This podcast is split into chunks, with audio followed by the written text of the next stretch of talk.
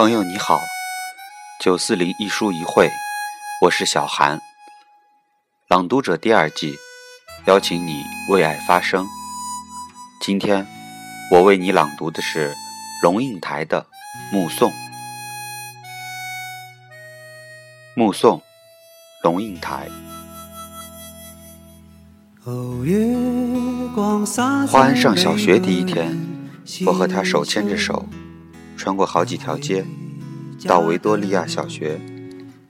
九月初，家家户户院子里的苹果和梨树都缀满了拳头大小的果子，枝丫因为负重而沉沉下垂，跃出了树篱，勾到过路行人的头发。很多很多的孩子在操场上等候上课的第一声铃响，小小的手。圈在爸爸的、妈妈的手心里，怯怯的眼神打量着周遭。他们是幼儿园的毕业生，但是他们还不知道一个定律：一件事情的毕业，永远是另一件事情的开启。铃声一响，顿时人影错杂，奔往不同方向。但是。在那么多穿梭纷乱的人群里，我无比清楚地看着自己孩子的背影，就好像在一百个婴儿同时哭声大作时，你仍旧能够准确听出自己那一个的位置。华安背着一个五颜六色的书包往前走，但是，他不断的回头，好像穿越一条无边无际的时空长河。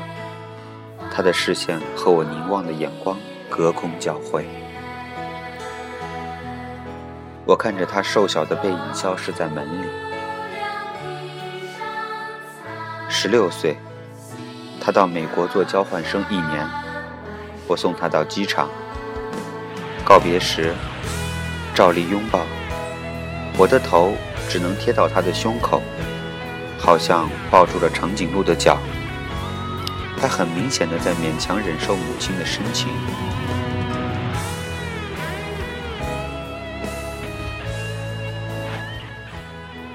他在长长的行列里等候护照检验，我就站在外面，用眼睛跟着他的背影一寸一寸往前挪。终于轮到他，在海关窗口停留片刻，然后拿回护照。闪入一扇门，疏忽不见。我一直在等候，等候他消失前的回头一瞥，但是他没有，一次都没有。现在他二十一岁，上的大学正好是我教课的大学，但即使是同路，他也不愿搭我的车；即使同车，他戴上耳机。只有一个人能听的音乐，是一扇紧闭的门。有时，他在对街等候公交车。我从高楼的窗口往下看，一个高高瘦瘦的青年，眼睛望向灰色的海。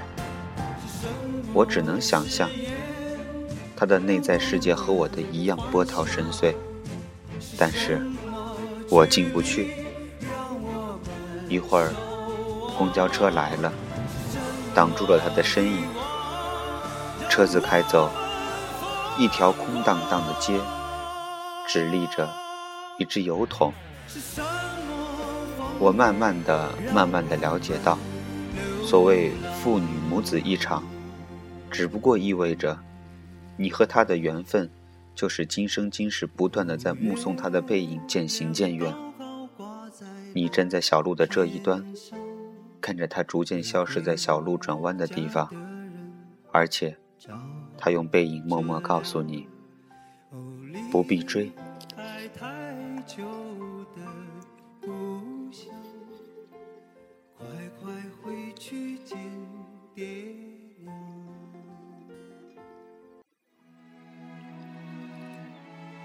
我慢慢的、慢慢的意识到。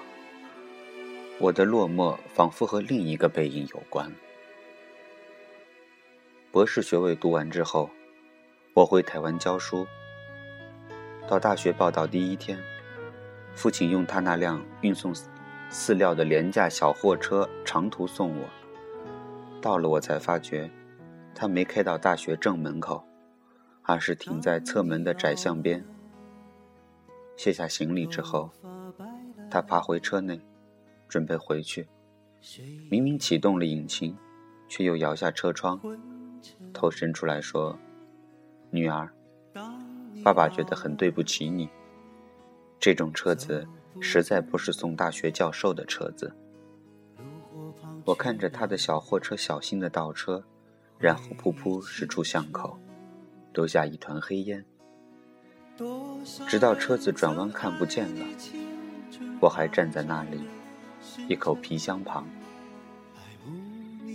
每个礼拜到医院去看他，是十几年后的时光了。推着他的轮椅散步。他的头低垂到胸口。有一次，发现排泄物淋满了他的裤腿，我蹲下来用自己的手帕帮他擦拭，裙子也沾上了粪便。但是，我必须就这样赶回台北上班。护士接过他的轮椅，我拎起皮包，看着他轮椅的背影，在自动玻璃门前稍停，然后没入门后。我总是在暮色沉沉中奔向机场。火葬场的炉门前，棺木是一只巨大而沉重的抽屉。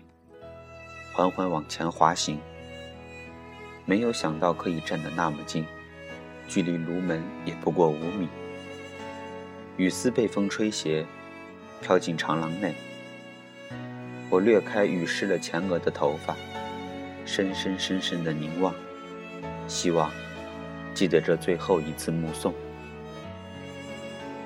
我慢慢的、慢慢的了解到，所谓父女母子一场，只不过意味着你和他的缘分，就是今生今世不断的在目送他的背影渐行渐远。你站立在小路的这一端，看着他逐渐消失在小路转弯的地方，而且。他用背影默默告诉你：不必追。